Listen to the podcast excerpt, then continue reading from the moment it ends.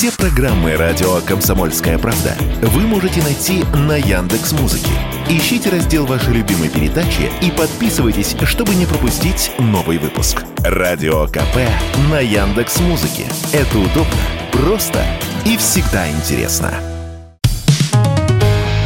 Экономика на радио КП. Здравствуйте, дорогие радиослушатели! В эфире наш ежедневный обзор главных экономических новостей. Я считаю, что уже наступило время обсудить новогодние корпоративы, ну или их отсутствие. Дело в том, что в половине российских компаний в этом году не будут устраивать корпоративы. Такие результаты показал опрос, который мы провели среди своих читателей в соцсетях. Но если быть точным, то 47% опрошенных ответили, что у них вообще никакого праздника не будет.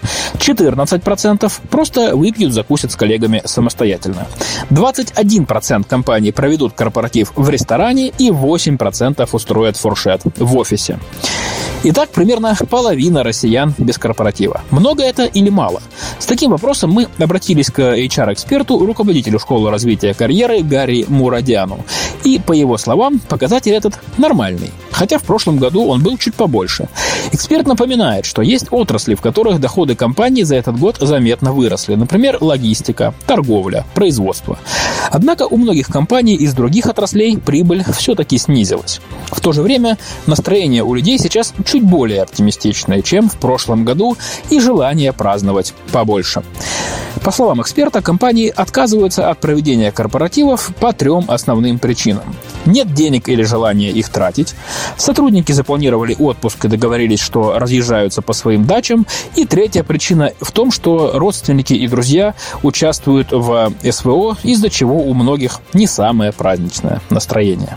Не проводят корпоративы и небольшие компании, а также индивидуальные предприниматели, которым нужно думать, как поднимать бизнес и деньги зарабатывать. А корпоратив – дело дорогое. Ценники на банкетный зал под корпоратив просто сумасшедшие. Конечно, крупные сырьевые компании, заводы, банки, IT-компании могут без проблем себе позволить корпоратив. Но мелкий бизнес, конечно, нет. А важны ли корпоративы в принципе? Или лучше поделить эти траты на всех и выдать людям премию деньгами? По словам эксперта, корпоратив в целом штука полезная. Он сплачивает коллектив. Если штат компании не больше 50 человек и в основном все работают в офисе, а не на удаленке, то можно обойтись и без корпоратива. В такой компании уровень сплоченности коллектива и так достаточно высокий. А если мы говорим про большую организацию, то, по словам эксперта, корпоративы очень важны. Потому что ты ведь в глаза не видишь тех людей, с которыми работаешь. И корпоратив — это отличная возможность наконец-то собрать всех вместе, обсудить важные вопросы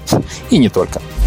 И еще одна важная новость к нам поступила из Минфина. Глава Министерства финансов Антон Силуанов подтвердил журналистам, что ведомство внесло предложение по изменению условий льготной ипотеки. Правда, подробностей не уточнил. Так о каких же мерах может идти речь?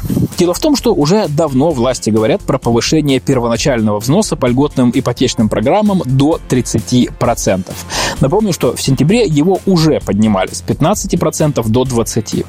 А еще обсуждается сокращение потолка льготного кредита для Москвы, Московской области, Санкт-Петербурга и Ленинградской области до 6 миллионов рублей. То есть, чтобы этот потолок был единым для всей страны. Сейчас для столиц с их областями действует повышенный потолок – 12 миллионов рублей. Зачем нужны все эти ужесточения? А вот зачем. И правительство, и Центробанк уже давно говорят о том, что льготная ипотека портит нам весь квартирный вопрос. Именно из-за нее так сильно дорожают новостройки. И разница между ценами на первичку и вторичку в стране уже выросла до 40%. Так что же ждет льготную ипотеку и к чему приведут ужесточения? С этим вопросом мы обратились к заведующему кафедрой ипотечного жилищного кредитования финансового университета Александру Цыганову.